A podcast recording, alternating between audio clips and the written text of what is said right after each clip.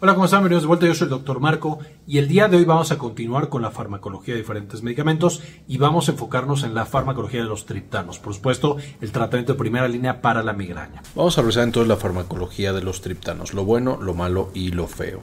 Entonces, los triptanos son por supuesto un grupo de medicamentos altamente efectivos como abortivos de un ataque de migraña. Esto quiere decir que justamente ya que empezó el ataque, ya que estamos sintiendo el dolor, cuando los administramos son de los mejores medicamentos para quitar ese dolor. Mucha gente usa por ahí antiinflamatorios no esteroideos como ibuprofeno, naproxeno, cosas con cafeína. Esos medicamentos no son tan buenos. Vamos a ver que sí se pueden llegar a usar, especialmente combinados con estos triptanos, pero el tratamiento con solamente triptanos, por supuesto, va a ser de elección para la mayoría de los pacientes, va a quitar más rápido los ataques, eh, va a dejar a un paciente mucho más funcional y con una mejor calidad de vida. ¿Cómo lo van a hacer? Básicamente a través de los efectos serotoninérgicos. Ahorita lo voy a ver con un poco más de detalle, pero van a trabajar sobre varios eh, receptores y subreceptores eh, conocidos como 5HT1, que son justamente serotonina. Entonces van a llegar y van a acoplarse a estos receptores serotoninérgicos. Ese es un mecanismo por el cual van a quitar el dolor asociado con la migraña. Ahora, son muy buenos medicamentos, pero por supuesto cuando la migraña es severa puede llevar con el paso del tiempo a que estemos usando de más estos medicamentos, los triptanos, así como pasa también con, con los antiinflamatorios no esteroideos, y causar algo conocido como cefalea por abuso de medicamentos. Es decir, tomamos tanto los triptanos que ahora tenemos dolor de cabeza por los triptanos.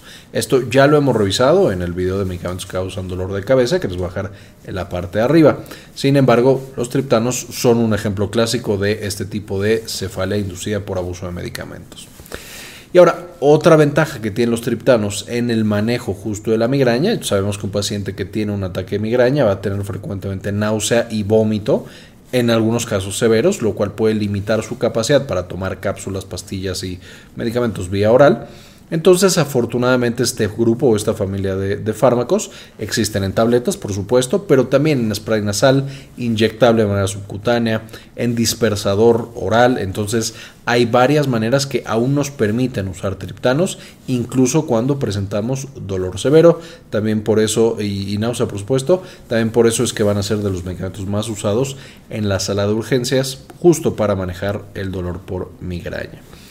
Ahora, muy rápidamente porque sea el dolor por migraña, esto ya lo vimos en un video previo que les dejo en la parte de arriba explicando literalmente la migraña, pero sabemos que tenemos nervios que van a llegar justamente a las meninges y justamente a lo que recubre a nuestro cráneo, nuestro cerebro. Entonces, estos nervios no estamos seguros por qué. Empieza un proceso inflamatorio periférico, algo por acá se activa el sistema inmune y empieza la inflamación y va a activar justamente este ganglio trigeminal, nuestro nervio trigémino y nuestro ganglio trigeminal.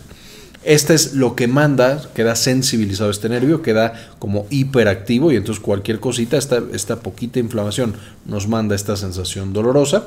En esta sensación dolorosa vamos a tener por supuesto una serie de relevos, no voy a meter mucho en esta parte, no ya lo vimos en este otro video. Y llega la información dolorosa al tálamo y al resto del cerebro, aquí es donde nos empieza a doler. Y al mismo tiempo vamos a tener un relevo que regresa, un reflejo digamos, en justamente el ganglio pterigopalatino que ahora manda información inflamatoria, eh, potencia el dolor, potencia la inflamación local que había en esta zona y dilata los vasos sanguíneos. Esto es lo que lleva a la sensación clásica de que está punzando la cabeza, como si tuviéramos el corazón dentro del cráneo. Y entonces para nosotros controlar este proceso doloroso asociado a la migraña, tenemos que apagar a los nervios y cerrar los vasos sanguíneos.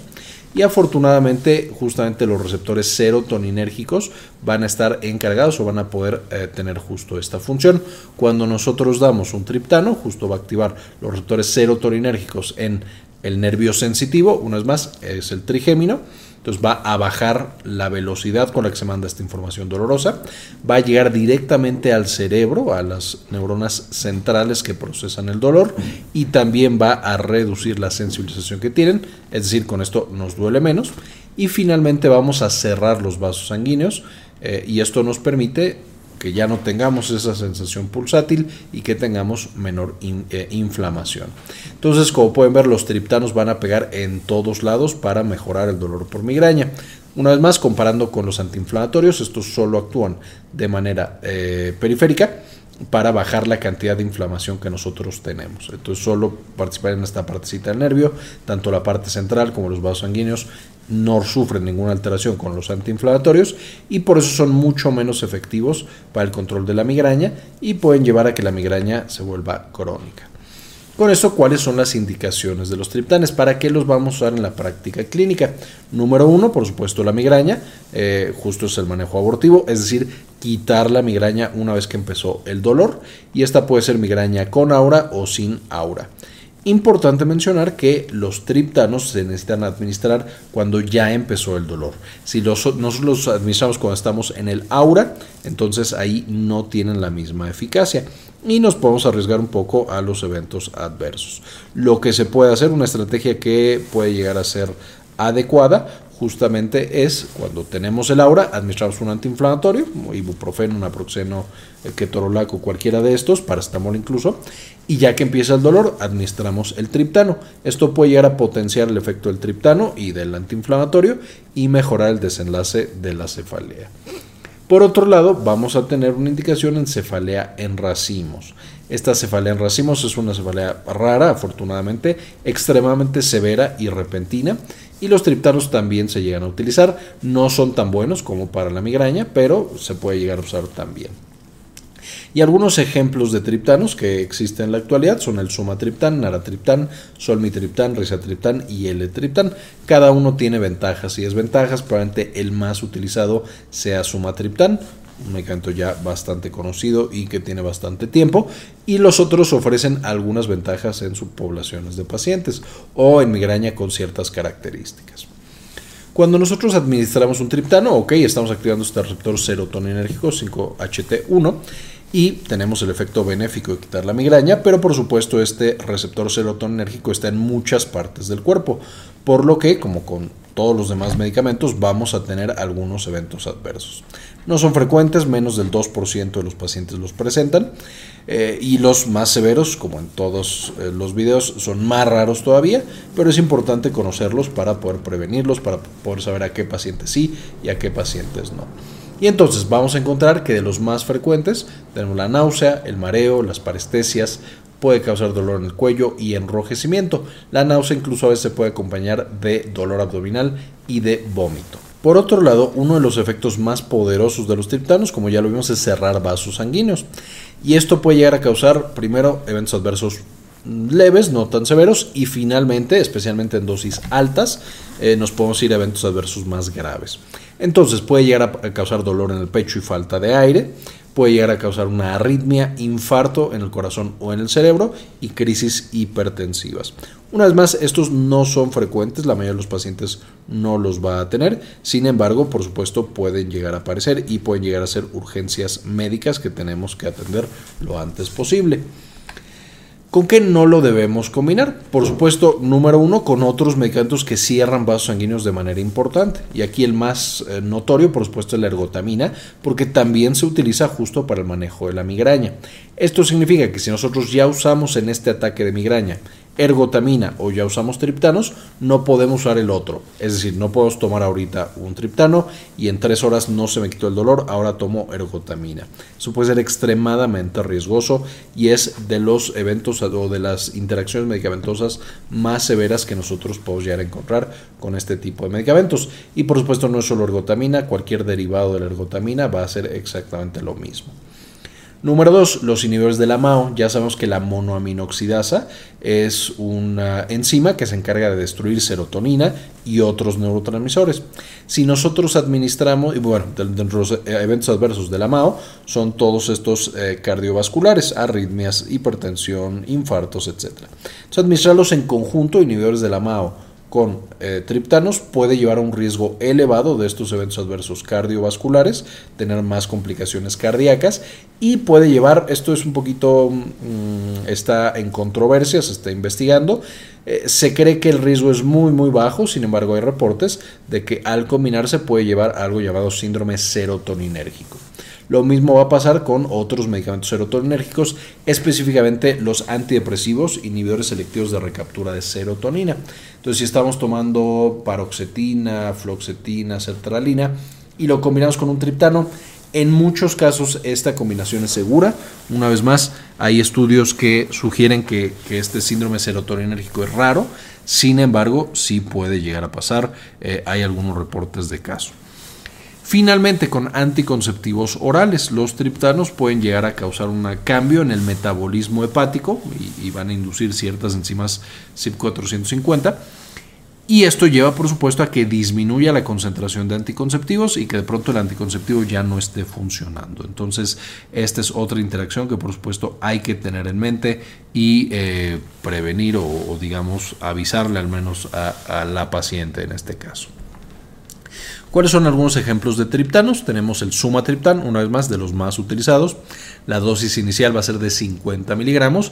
Vamos a ver que en todos los triptanos tenemos la dosis inicial, que es usualmente la dosis que se usa. Damos una sola cápsula, tableta, aplicación, lo que sea, y con eso se quita el dolor. Tenemos que esperar entre 30 minutos y una hora, pero el dolor baja de manera significativa o incluso se quita. Si el paciente no tuvo una respuesta satisfactoria, se tomó el triptano y bajó, pero de 10 de dolor ahora tiene 8, sigue siendo un dolor bastante intenso, se puede llegar a administrar una segunda dosis.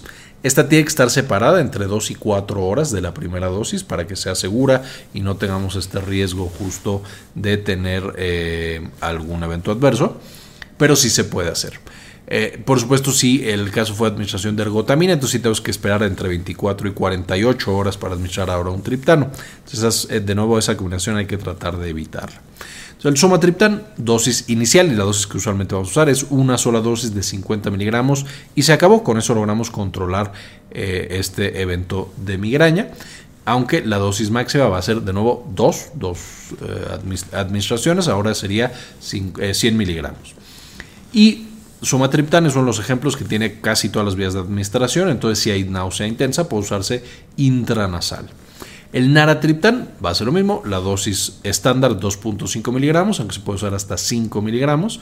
El solmitriptán 2.5, aunque se puede usar hasta 5. El solmitriptán es uno de los medicamentos que más se ha estudiado en migraña en adolescentes y sí se puede utilizar eh, en esta población.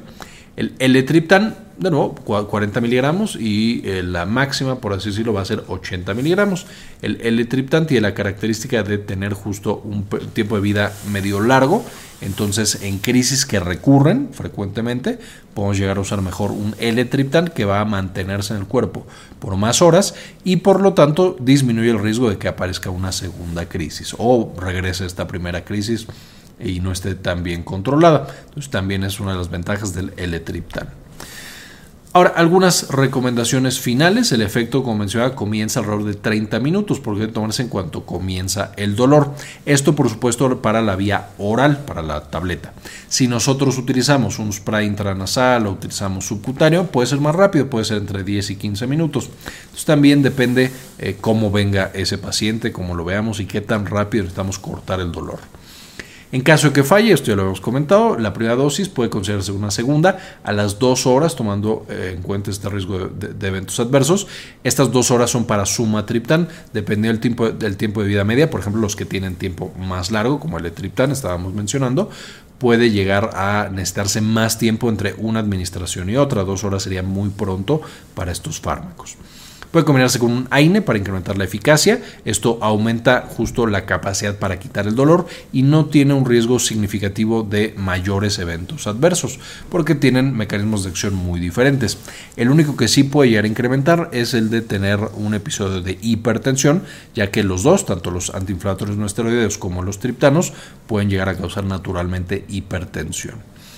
Va a haber eh, algunas versiones con tiempo de vida medio extendido, ya las mencioné, el triptán de los más conocidos, eh, frobatriptán también va a estar en esta misma categoría. Eh, puede llevar a cefalea por medicamentos, como ya mencionábamos, el abuso, el hecho de tener cefaleas todos los días y que yo ya esté usando triptanos todos los días, ya me lleva a que la cefalea no sea tal cual por migraña, sino que sea por los medicamentos. Y por supuesto, entonces, cuando tenemos una, em, una, migraña que ya es muy frecuente, por ejemplo, una migraña crónica, que son más de 15 días afectado en un mes por la migraña, por tres meses seguidos, ahí ya necesitamos no solo la terapia abortiva, sino una terapia preventiva o profiláctica. Estas que hacen que las crisis de migraña sean menos frecuentes, menos severas, eh, menos desgastantes, menos incapacitantes, etcétera, etcétera.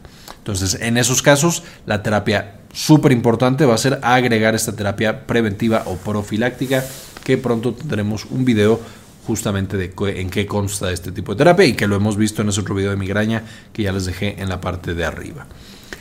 Los triptanos en general no pueden usarse con insuficiencia hepática o renal severa y también debemos ser muy cuidadosos con enfermedad cardiovascular. Si un paciente tiene alto riesgo de un infarto cerebral, un infarto al corazón, necesitamos hacer una evaluación previa, es decir, eh, por ejemplo, esto es, eh, una paciente que acaba de entrar en la menopausia y que tiene factores de riesgo como obesidad, tabaquismo, eh, de infartos previos a ella o la familia, un hombre a partir de los 40 años que no hemos estudiado, hay que ver lípidos, hay que ver electrocardiograma, todo, para poder usar tranquilamente los triptanos y también están contraindicados en embarazo y en lactancia.